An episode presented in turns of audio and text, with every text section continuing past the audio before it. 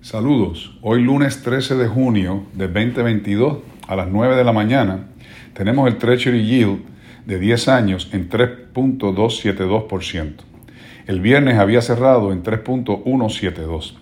10 basis points por arriba del viernes está ahora mismo. Para su conocimiento, 100 basis points es igual a un punto y 10 basis points es igual a punto 10 o 50 basis points es igual a medio punto.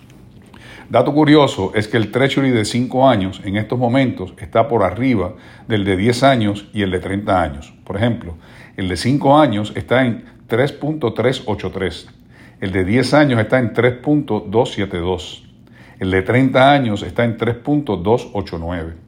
Cuando la curva se invierte, o sea, que a menor término tenemos mayor rendimiento, se conoce en inglés como inverted curve. Lo normal es que a menor término, menor rendimiento y a mayor término, mayor rendimiento. Hay más riesgo a mayor término, por lo que debe haber mayor rendimiento. Pero cuando la curva se invierte históricamente, significa que los inversionistas están preocupados por la economía y la bolsa de valores. Una curva invertida hace que los inversionistas piensen que la economía se vislumbra débil en el horizonte. Desde la Segunda Guerra Mundial, cada periodo recesionario ha sido precedido por una curva invertida. Observen la bolsa de valores, por ejemplo, el Standard Poor's 500. Y si ven que va en picada, o sea, para abajo, eso no es saludable y es un indicador de que hay que hacer ajustes debido a posible recesión. Una recesión es una contracción en el ciclo de negocios. Podríamos decir que dos quarters corridos en crecimiento negativo es posiblemente una recesión segura. ¿Qué la provoca? Por ejemplo, una crisis financiera, un rompimiento de la cadena de distribución o lo que se conoce en inglés como supply chain, una explosión de una burbuja, un desastre natural, por ejemplo, la pandemia.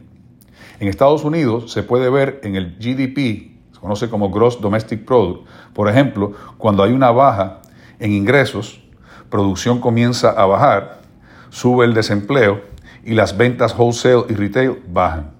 Si el PIB, Producto Interno Bruto, decrece durante dos trimestres consecutivos, estaremos en una recesión. Lo que no quisiéramos que sucediera es una estanflación, una recesión acompañada de una inflación. Este martes 14 y miércoles 15 se reúne el Federal Open Market Committee, o sea, la Reserva Federal, para continuar con la estrategia de controlar la inflación. Se espera que aumenten por segunda vez consecutiva 50 basis points los intereses del Fed Funds. Pendientes a más noticias al respecto, pero no dejen de observar el bono del Tesoro de 10 años. Pueden entrar a www.cnbc.com y hacer clic en Bonds, B-O-N-D-S, Bonds, o donde quiera que vean US 10-Year Treasury. Siempre positivos, estos son ciclos de la economía y siempre, siempre hay buenos negocios esperando por ti. No olvides que los ganadores hacen lo que los perdedores no están dispuestos a hacer. Adelante.